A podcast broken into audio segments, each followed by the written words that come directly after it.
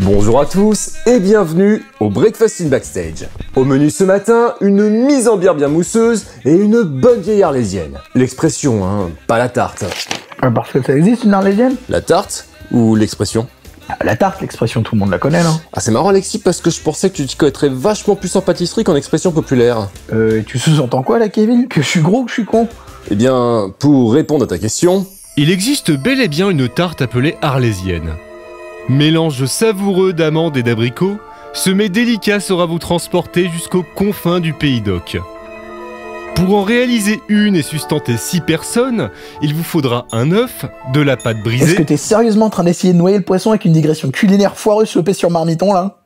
De la confiture de framboise, une boîte d'abricots au sirop, 150 g de poudre d'amande, 15 centilitres de crème liquide. Mais qu'est-ce qu'on en a à foutre? Et 125 grammes de sucre. À noter qu'il existe également une boulangerie-pâtisserie nommée l'Arlésienne, basée au 38 avenue de la Libération à Arles Rognonas. charmante commune des Bouches-du-Rhône, peuplée de 4062 âmes et bordant la rivière de la Durance, où vous pourrez sans aucun doute faire l'acquisition d'une part de la tarte homonyme pour, au pifomètre, la modique somme de 3,50€ TTC. Et donc là, je suppose que tu vas nous parler de l'expression. Outre la tarte, la boulangerie et les ravissantes habitantes de la ville de Arles, Et on est reparti. L'Arlésienne désigne plus communément une expression populaire issue de la nouvelle du même nom, écrite par Alphonse Daudet en 1866 et publiée trois ans plus tard dans les lettres de Montmoulin. Jean Estève, amoureux fou d'une Arlésienne, obtint la main de sa dulcinée. Mais, le jour des fiançailles venu, jamais la douce ne se présenta à l'hôtel. Meurtri de chagrin, Jean mit fin à ses jours. Et fin de l'histoire. Le récit, inspiré dit-on d'un fait réel, sera porté à l'opéra par Georges Bizet en 1872, ce qui aura pour effet de populariser davantage encore la nouvelle, et par là même l'expression. Depuis lors, une arlésienne se dit d'une personne que l'on attend toujours, mais n'arrive jamais. À compter de la seconde moitié du XXe siècle, l'idiotisme sera remis au goût du jour par quelques journalistes épris de lyrisme, qui adapteront sa signification originelle pour qualifier plus largement un événement très attendu, mais dont l'échéance se fait désirer indéfiniment. Un peu comme le Fire Festival, le retour de Didier Drogba à l'OM, celui à la vie d'avant, le prochain bon album de Muse, et la raison pour laquelle vous avez cliqué sur cette vidéo, la mort du rock'n'roll. Ok, d'accord, je vois donc. Tout ça là, c'était pour lancer le sujet Et tu t'es pas dit une seule seconde que c'était 20 fois trop long et complètement fumé Eh bien, j'ai annoncé le menu, Pardon arlésienne, et... Et... Excuse-moi, j'avais pas compris que mise en bière bien mousseuse, ça voulait dire lancement de sujet interminable. Vraiment, excuse-moi. Eh bien, dans ma grande miséricorde, Alexis, je te pardonne. Super, je dormirai beaucoup mieux cette nuit. Euh, et à propos de pardon, là, tu sous-entendais quoi tout à l'heure en parlant de m'y connaître en pâtisserie? Générique.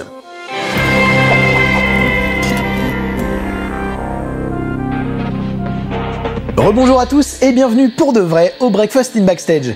Au programme aujourd'hui, on enterre une bonne fois pour toutes, non pas le rock, mais ce foutu cliché qui voudrait que le rock soit mort et remort. Plus qu'une arlésienne, la mort du rock'n'roll est pour rester dans les expressions populaires si chères aux grands couillons à côté, un très vieux serpent de mer chronologiquement bien plus proche de la machine de Turing que de l'invention de YouTube. Pour autant, on a rarement autant prophétisé la disparition du rock que depuis l'avènement de l'ère numérique, particulièrement au cours de la dernière décennie. Les années 2010 ont en effet ressemblé à un long chemin de croix pour ce bon vieux rock'n'roll, en proie à de multiples comorbidités avant même l'émergence du Covid-19. Dans l'esprit du plus grand nombre, il était acté que le genre vivait ses dernières heures. La presse, spécialisée ou non, avait d'ailleurs déjà rédigé la nécro et était prête à le draper de son linceul. Ainsi, le 29 décembre 2019, le magazine Gonzai publiait sur son site un billet intitulé Pourquoi il faudra tuer le rock en 2020 Six mois plus tôt, c'est le journal Sud-Ouest qui s'enquérait de son état de santé dans un article sobrement baptisé Le rock'n'roll est-il en train de mourir? Bon, s'ils avaient pris le temps d'utiliser Google, ils auraient pourtant vu que cette question, Vice y avait répondu deux ans plus tôt, le 18 juin 2018. Nous étions alors à deux jours de vivre notre avant-dernière fête de la musique avant bien trop longtemps, et le journaliste Danozzi l'annonçait formellement Le rock est mort. Enfin. Si Vice le dit, c'est que c'est forcément vrai. En même temps, c'était pas un scoop. Hein. Comment ça? Ah bah, le 14 septembre 2014, il y avait déjà un article titré Pourquoi le rock est mort et remort. Et qui a publié cet article? Gonzai. Eh ben, on dirait bien que le serpent de mer s'est mordu la queue. En réalité, la mort du pur rock'n'roll ne date pas de la dernière pandémie, mais de la fin des années 50, grosso modo quand sa première icône Elvis a troqué sa guitare contre un bon vieux fusil d'assaut. En 1958, le King est appelé sous le drapeau pour effectuer son service militaire, reniant les idéaux anti-establishment du genre et laissant derrière lui toute une génération orpheline de modèles de contre-société. En attendant les suivants. Mais du coup, pourquoi diantre cette obstination à vouloir enterrer le pieds sous terre, alors même que celui-ci est mort plus de fois que Sean Bean à l'écran? Flashback. Pour bien comprendre cet empressement à achever la bête, il faut remonter à la fin du précédent millénaire. Au-delà de la symbolique de la date, le passage à l'an 2000 est profondément marqué par l'avènement du nouveau prodige de notre civilisation et des nombreuses interrogations sociétales qui l'accompagnent. Internet. Ce n'est cependant pas sur ce point que nous allons d'abord nous pencher, mais sur un autre, plus anodin, que la grande histoire tend généralement à négliger. La fin de la domination du rock sur l'industrie musicale. Depuis les années 50, le rock est intimement lié à l'industrialisation de la musique. Avec le succès des membres du Million Dollar Quartet, composé de Jerry Lee Lewis, Johnny Cash, Carl Perkins et bien sûr Elvis Presley, les disques ont commencé à être produits et vendus en quantité industrielle. De fait, au-delà de son influence culturelle sur la société occidentale, qui relève indéniablement du soft power, le rock'n'roll est avant tout un colossal dominion commercial. Et cette hégémonie sur les charts va s'effriter au tournant des années 2000. Les années 90 avaient pourtant bien commencé pour le rock. En 91, Metallica devient le symbole de la fin de la guerre froide avec sa performance légendaire au Monster of Rock de Moscou, devant une foule proprement impossible à quantifier. Rétrospectivement, James Hetfield n'entendra pas ce jour-là uniquement le chant du signe du soviétisme, mais aussi celui d'une époque, d'une génération, et par là même du rock. Alors certes, par la suite, le rock a eu son lot de têtes d'affiche. Durant la seconde moitié de cette décennie, la Britpop se chargera de ressusciter l'esprit du swinging London des 60s. Mais les conflits fraternels entament prématurément et au sens littéral la carrière de ces étoiles, et leur influence reste principalement européenne. Or, si en 90 les USA ont remporté la guerre froide, en 2000 ils ont maintenant gagné celle des esprits. Le premier printemps du nouveau millénaire voit fleurir sur les balcons de France et de Navarre un bien étrange bourgeon. Les paraboles satellites. MTV débarque sur les télévisions françaises le 20 juin 2000. À cette date, l'influence de la musique américaine sur la jeunesse hexagonale devient donc de plus en plus prégnante. Et la musique américaine du moment, bah c'est plus vraiment le rock. À l'aube de l'an 2000, pour les jeunes, c'est donc plus le même deal. Le rock est déjà devenu la musique de papa. Voilà une décennie qui n'a plus dominé les charts et sa suprématie est désormais plus que contestée par le hip-hop. Nicky Six, Axel Rose et Chris Cornell ont été remplacés par Dr. Dre, Tupac et Jay-Z sur les murs des chambres et dans les baladeurs CD des jeunes. Et oui, j'ai eu un baladeur CD et croyez-moi, C'était pas mieux avant. non. À mesure que la popularité toujours plus montante du rap a commencé à empiéter sur les plates-bandes du rock, la relation entre ces deux genres, autrefois très proches, a fini par s'émietter. Un peu comme un petit frère qui commencerait à rendre ses coups au grand. Et ce petit frère, il s'appelle Eminem.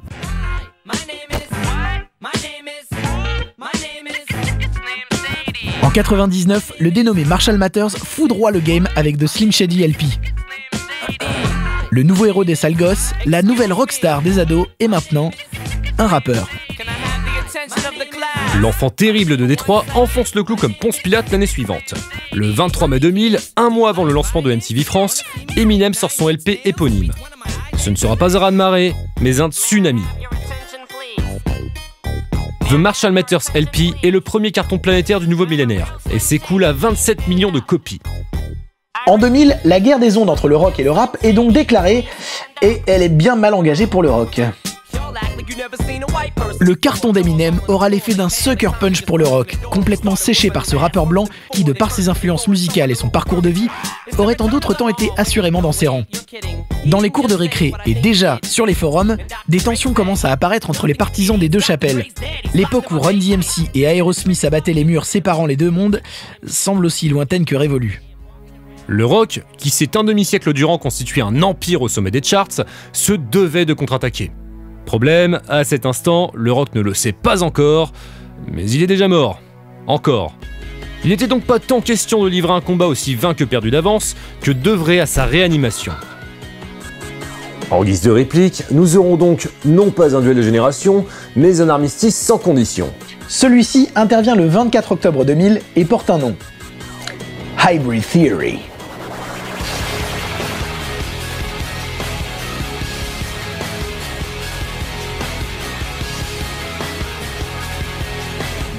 Le carton fulgurant d'Hybrid Theory, du jamais vu à ce niveau pour un premier album depuis Appetite for Destruction, va valoir à Linkin Park la pire des étiquettes possibles, celle de groupe commercial. Trop rock pour le rap, trop rap pour le métal, trop métal pour le rock et surtout trop pop pour les trois, Linkin Park va se mettre à dos les puristes de chacun de ces courants et diviser comme peu d'artistes avant eux. En même temps, euh, qu'est-ce qu'il y a de plus qu'un puriste, sinon de puriste Mais qu'on le veuille ou non, Hybrid Theory est un album majeur de notre époque et ce à de multiples égards. Le premier opus de Linkin Park est en dépit des apparences un véritable retour aux fondamentaux du rock. Parce que qu'est-ce que le rock au départ? Bah un syncrétisme musical. Souvent perçu comme la gentrification du blues, le rock'n'roll est initialement une fusion de deux genres sociologiquement bien distincts. D'un côté la musique noire avec le rhythm and blues et de l'autre la musique blanche avec la country. Un raccourci courant veut d'ailleurs que le rhythm and blues soit joué par les populations afro, la country par les blancs et le rock'n'roll par tout le monde. Ça ne vous rappelle rien? La musique de Linkin Park se trouve en effet au centre d'une triangulation, à égale distance du rap afro-américain, du métal majoritairement écouté par des blancs, et de la pop écoutée quant à elle bah, par tout le monde. Hybrid Theory porte ainsi particulièrement bien son nom, butinant à tous les râteliers sans renier aucune de ses paroisses, pourtant profondément antagonistes les unes des autres au moment de la sortie de l'album.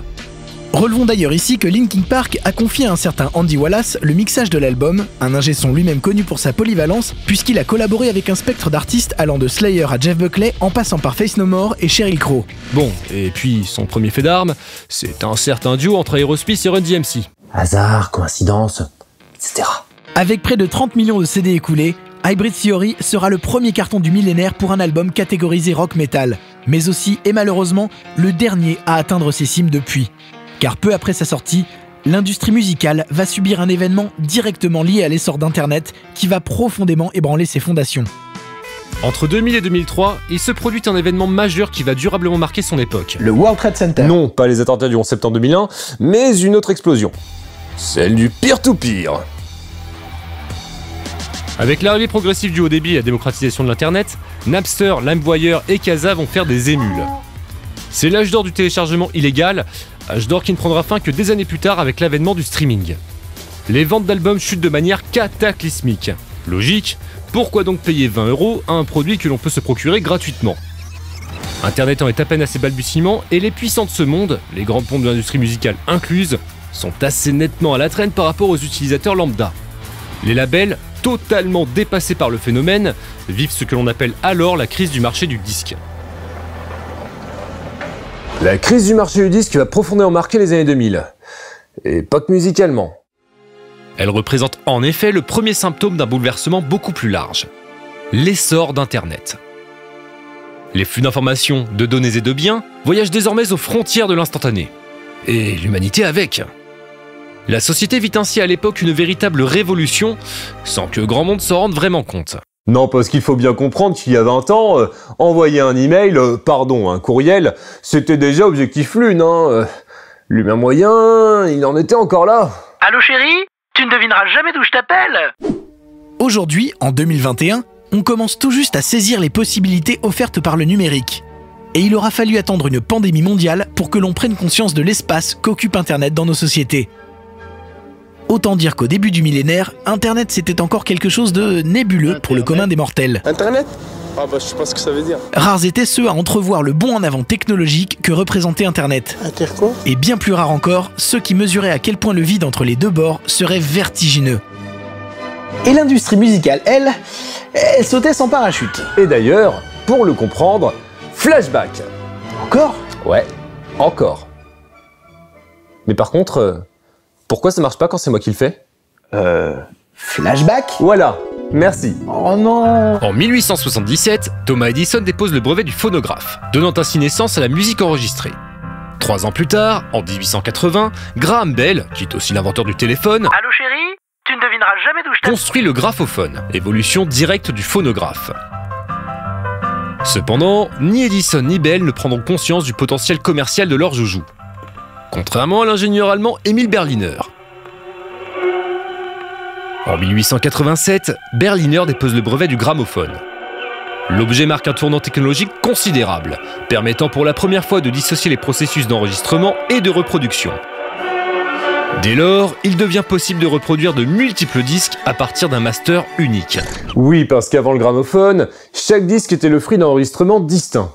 Pour bien comprendre l'avancée incroyable que représente cette invention, imaginez seulement si Michael Jackson avait dû enregistrer chacun des albums qu'il a vendus. Alors, on a calculé et en partant du principe qu'il aurait loupé aucune prise avec au pifomètre 2 heures d'enregistrement par disque, il lui aurait fallu un peu moins de 230 000 ans pour contenter tout le monde. Berliner commercialise donc le gramophone en 1896 et l'appareil rencontre sans surprise un immense succès. À compter de cette date, l'écoute de musique enregistrée se propage jusqu'à devenir le divertissement de masse que l'on connaît. On vit alors une époque formidable où tout un chacun peut écouter Wagner chez soi.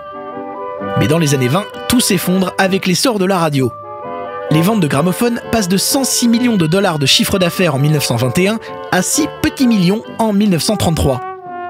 Dans un contexte post-crash boursier, le marché musical d'alors s'enfonce dans sa toute première crise. Il faudra attendre la fin de la guerre pour voir poindre la relance avec deux événements qui vont redéfinir en profondeur le quatrième art et engendrer l'industrie musicale telle que nous la connaissons aujourd'hui. La commercialisation du micro-sillon en 1948, C'est-à-dire ceci, et celle du rock'n'roll, grosso merdo au début des années 50. c'est donc d'une crise du marché du disque qu'est né le rock'n'roll. Et comme le veut le célèbre adage, qui triomphe d'une crise du marché du disque, périra par la crise du marché du disque. Le ministère de l'économie et des finances aujourd'hui. Autour de la table, trois ministres, des fournisseurs d'accès Internet, des représentants d'artistes ou des producteurs, au chevet d'une industrie du disque malade, avec en ligne de mire les internautes qui ont pris pour habitude de télécharger de la musique gratuitement.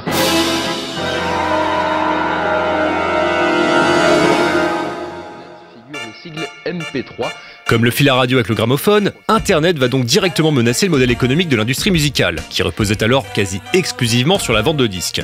Autrement dit, sur la copie de données vendue comme un service. Or, sur Internet, la copie d'information ne coûte quasiment rien. Donc autant dire que les prix des disques n'étaient plus très compétitifs. Ajoutez à cela des consommateurs habitués à la gratuité sur ce web pré-Amazon, et vous obtenez la troisième grande crise du marché du disque. Oui, la troisième. On va y revenir. Ce que l'on nomme crise peut d'ailleurs totalement être qualifié de crash. Entre 2003 et 2008, l'industrie musicale va voir sa valeur diminuer de moitié. Le tout alors même que les ventes de disques n'avaient jamais été aussi élevées qu'à la fin des années 90. Et le fléau était bien entendu mondial, ou tout du moins prégnant au sein de chacun des pays où plus de la moitié de la population avait accès à Internet. Ainsi, pour le seul marché français, on dénombre les pertes sur cette période à près de 606 millions d'euros. Ah, c'est sûr, euh, Pascal Nègre, euh, il était pas content. À une époque, je crois que les, les- les gens avaient pris l'habitude le samedi soir à 2h du matin de rouler à 200 km/h et bourré. Bon, ils ont changé de- d'habitude, non? Alors on avait tout, tout l'espoir est encore là. Et le coupable était tout trouvé. Le téléchargement illégal. Voici la maison de Lars Ulrich, le batteur de Metallica. Regardez, c'est lui là-bas, effondré sur son transat. Mais pourquoi il pleure Ce mois-ci, à côté de la piscine, il voulait faire installer un bar aquarium à requins en or massif. Mais à cause de ceux qui volent sa musique sur le net, il devra attendre plusieurs mois avant de pouvoir se l'offrir. Début 2009, la Fédération internationale de l'industrie phonographique estimait que 95% de la musique circulant sur le web était le fruit d'un piratage de données. Autant dire que le rock était loin d'être l'unique genre concerné par la crise, ni le seul à s'en plaindre d'ailleurs. C'est toutefois lui qui en pâtira de la façon la plus spectaculaire. Les raisons sont multiples, mais la première demeure directement liée à la crise du marché du disque. La baisse des ventes d'albums. Dans l'imaginaire collectif, le nombre d'albums écoulés était, et est encore d'ailleurs, une sorte de label prestige que les artistes pouvaient brandir comme un trophée. Littéralement, puisque des récompenses sont distribuées selon ces mêmes ventes, les fameux disques d'argent, d'or, de platine et de diamant. Les artistes rock du début du millénaire ont donc été avant tout victimes d'un contexte économique défavorable. En vendant moins d'albums que les générations précédentes, d'aucuns ont pu y voir une perte d'influence du rock sur le paysage musical. La crise du marché du disque a donc révélé au grand jour ce que beaucoup ont longtemps prophétisé. Le déclin du rock. Mais la crise, la crise, elle a bon dos, mais elle fut davantage et comme souvent une conséquence bien plus qu'une cause, ma petite dame. Entre la crise des années 30 et celle des années 2000, le marché du disque a connu une autre période de turbulence. La fin des années 70. La situation ressemblait alors à celle des années 30, avec une économie qui se mange deux chocs pétroliers dans la tronche. L'année 79 voit la vente de vinyle chuter brutalement, de 11% en Angleterre et de 20% aux USA, qui étaient alors les deux plus gros marchés d'Occident. On pointe alors un coupable, la copie illicite de données. Déjà. Les industriels considèrent que les copies de disques sur cassette vierge sont responsables de la baisse des ventes observées. Une étude réalisée par CBS en 1980 soutient que la copie de musique sur cassette vierge coûte des centaines de millions de dollars à l'industrie du disque. La British Phonographic Industry lance d'ailleurs une campagne intitulée Home Taping is Killing Music. et milite pour le reversement des montants perçus sur les ventes de cassettes vierges au label. L'histoire n'est jamais qu'un éternel recommencement. Oh, c'est beau ce que tu dis. Je sais. hein. Cette crise, qui prendra fin avec l'arrivée des compact disques en 1983, n'aura pas tué le rock, mais le disco. En 79 sortent d'ailleurs 4 albums parmi les plus vendus de l'histoire du rock. London Calling des Clash, Dynasty de Kiss, Breakfast in America de Supertramp et The Wall de Pink Floyd. La crise n'explique donc pas tout. Le fait est que dans les années 80, le rock était toujours un genre majeur et bouillonnant de créativité, avec l'avènement de nombreux genres portés par des groupes parfaitement en phase avec la jeunesse de l'époque et amenés à devenir iconiques. Peut-on en dire autant des groupes des années 2000 Rien n'est moins sûr. À l'orée du nouveau millénaire, le rock est déjà un genre déclinant et son public, autant que ceux qui le jouent, ne sont plus dans leur prime jeunesse. La crise du marché du disque sera de fait plus douloureuse encore pour le rock que pour les autres genres musicaux. En cause, un modèle économique désormais totalement obsolète et surtout une certaine difficulté d'adaptation au nouveau paradigme induit par le numérique. Une difficulté à vivre avec son temps propre à ceux que l'on n'appelle pas encore les boomers et qui constituent la majeure partie du public rock. Le principal problème de la scène rock des années 2000 est ainsi avant tout générationnel, avec en point d'orgue un renouvellement pour le moins laborieux au niveau de ses têtes d'affiche. Que ce soit Linkin Park, Coldplay, Muse, Arcade Fire ou les Strokes, tous les groupes majeurs qui ont émergé dans les années 2000 ont en commun d'avoir souffert de la comparaison avec leurs glorieux aînés. C'était d'ailleurs la question principale qui animait la création de notre première vidéo il y a 7 ans, qui a posé son foutu cul sur le trône de fer du rock. Et à l'époque, euh, on était passé un petit peu à côté de la seule réponse valable. Personne. Car euh, au-delà de toute considération économique, le rock des années 2000 souffre d'un mal plus enraciné encore et que l'on prédit désormais au hip-hop. L'embourgeoisement. La scène rock est, comme chacun le sait, originellement prolo. À partir des années 70, le rock va subir une première mutation avec l'arrivée d'artistes issus de milieux plus aisés et qui vont contribuer à noblir ses notes. Autant de Pink Floyd, de Deep Purple ou de Soft Machine qui se rencontrent sur les bancs des plus prestigieuses universités et qui donneront naissance à un courant que vous connaissez sans doute très bien, le rock progressif. Une élévation sociale qui ne sera pas du goût de tout le monde. Du rejet du prog émergea le mouvement punk, qui impulsera une scission encore à l'ordre du jour au sein de la galaxie rock. L'avènement du thrash metal et de la cold wave qui mèneront à leur tour à une multiplication de courants et de sous-genres aux obédiences disparates. Et donc, euh, tout ça pour en venir où Euh, La scène rock des années 2000, euh, elle est plus diluée qu'une bouteille de Smirnoff Ice. Malgré la contestation punk, le processus de gentrification du rock, amorcé dans les années 70, ne s'est jamais véritablement enrayé. Il continuera d'imprégner la scène jusqu'à l'extirper totalement de ses racines populaires et devenir au tournant des années 2000 un genre bourgeois bohème. Mais ça, c'est des clichés, hein C'est des clichés, ça, hein Eh ben, euh, pas vraiment. Il existe d'ailleurs tout un tas d'études sociologiques qui démontrent une élévation sociale des amateurs de rock. En clair, le public rock est en grande partie composé de personnes disposant d'un haut niveau de revenus et ayant fait de longues études. Et c'est aussi vrai pour ceux qui en jouent. Chris Martin de Coldplay est le fils d'un magistrat et d'une prof de musique.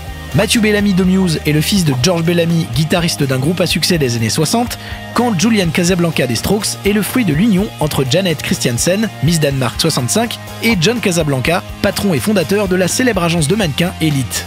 Et l'élite, justement, bah, elle est pas majoritaire par définition. Contrairement à la base, elle, chère à vous savez qui, enfin si chère, on se comprend. Les années 2000 ont donc été particulièrement népotiques pour le rock, avec un paquet de groupes de fils à papa écoutés par d'autres fils à papa, conservant une sonorité et un instrumentarium rock, mais sans en contenir la sève contestataire originelle. Le fameux esprit rebelle et transgressif qui fit jadis sa gloire. Et dans une époque où la jeunesse est de moins en moins insouciante et de plus en plus préoccupée par les affaires du monde, avec un retour en force de la lutte des classes et un rejet justement des élites, forcément, la popularité du genre en a grandement souffert. Et donc, Kevin, pour en venir à la question de la vidéo. Quelle euh, question? bah, Est-ce que le rock est mort? Bah bien sûr que non. Ok. Euh, et donc? Et donc quoi? Bah, La conclusion de tout ça Bah le rock n'est pas mort. T'es con ou quoi? Non, le rock n'est pas mort, pas plus que la musique classique ou le jazz avant lui. Les crises ont toujours ceci de formidable qu'elles redistribuent les cartes et permettent de métamorphoser en profondeur le monde des arts. Et même le monde tout court d'ailleurs. Pour le pire, mais aussi le meilleur. L'explosion des radios dans les années 30 marqua aussi celle de la chanson populaire, au détriment de la musique savante dont le modèle reposait sur la vente de partitions. C'est durant cette période que naquirent les premiers genres majeurs de ce que l'on n'appelait pas encore la musique pop, à commencer par le swing et bien sûr le jazz. Deux genres qui, à leur tour, tomberont en désuétude avec l'arrivée du rock and roll, sans pour autant disparaître. À l'instar de la musique savante, le jazz par exemple s'est élevé artistiquement pour devenir un genre élitiste à mesure que son auditoire s'est élevé socialement. Je suppose que vous voyez où on veut en venir. L'avenir du rock est sans aucun doute amené à suivre la même trajectoire que celle de ses aînés, à savoir devenir un genre d'élite. Il est d'ailleurs fort à parier qu'au cours des décennies à venir, des groupes comme les Beatles, les Pink Floyd ou Queen deviendront les Mozart, Bach ou Beethoven du futur. Et d'ailleurs, euh, c'est déjà un peu le cas. Un peu beaucoup même. Les groupes des années 60-70 comptent déjà un nombre incalculable de tribus de bandes, qui jouent leur répertoire aux quatre coins du globe, comme le font les plus prestigieux orchestres avec les livrets de Vivaldi, Wagner et autres Rachmaninoff. Démontrant que si les musiciens sont fatalement mortels, leur musique, elle, demeure un patrimoine éternel. Et si on peut parler de déclin commercial du rock, Et encore, même ça c'est discutable. artistiquement, il n'a peut-être jamais été aussi foisonnant. On vous parlait en début de vidéo de ces nombreux articles qui pullulent depuis des années annonçant la mort du rock. Eh bien en mars dernier, un certain Gaston écrivait un papier intitulé Le rock est mort encore. Dedans, ce cher Gaston, qui est décidément le meilleur, expliquait qu'il n'y a en réalité jamais eu autant de morceaux rock sortis qu'au cours de la dernière décennie. De manière générale, le rock n'a jamais connu de déclin créatif puisque depuis sa naissance, chaque décennie surpasse la précédente en matière de production rock. Si l'on se réfère aux données fournies par Discogs, citées dans l'article, il y a ainsi eu plus de titres rock sortis sur la seule année 2020 que durant toutes les années 50 réunies. Et plus qu'une musique, le rock est avant tout un état d'esprit. Et vu le contexte, euh, il est pas prêt d'être exorcisé. Le rock est une transgression née de deux courants antagonistes unis sous une même bannière, et cet héritage spirituel ne s'est jamais évaporé. Des Beach Boys à Linkin Park, tous les groupes se revendiquant du rock ont à un moment ou un autre aboli des frontières artistiques farouchement gardées, en étant d'ailleurs systématiquement critiqués par leurs contemporains, ce qui est généralement le propre des visionnaires. Les groupes et artistes rap et électro sont aujourd'hui de plus en plus enclins à s'ouvrir à des sonorités rock. Et l'inverse est vrai aussi. Autant de Machine Gun Kelly, de The Weeknd, de Youngblood ou de 21 Pilots qui naviguent entre les deux océans, brisant à leur tour les frontières et perpétuant un héritage quasi séculaire d'irrévérence et d'ouverture. On ne sait pas de quoi demain sera musicalement fait. Mais il est certain que de ces moultes métissages sonores naîtront de nouveaux genres descendants du rock. Des genres qui, à leur tour, sauront bouleverser l'ordre établi et raviver une flamme qui ne s'est jamais vraiment éteinte.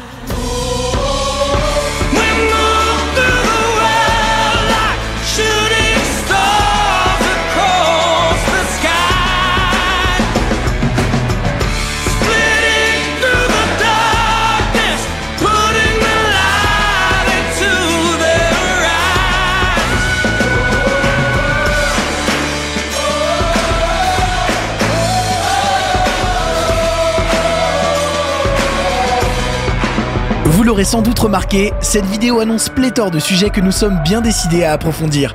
Car oui mes amis, Breakfast in Backstage est de retour. N'hésitez donc pas à vous abonner à la chaîne pour ne rien manquer du futur contenu. À commenter pour nous dire quel sujet vous voudriez que l'on traite plus en détail. Et à nous stalker sur les réseaux sociaux, dont les liens sont dans la description. Sur ce, à dans 7 ans. Oh ça va, je rigole. Je rigole? moi aussi. Hate will ever be.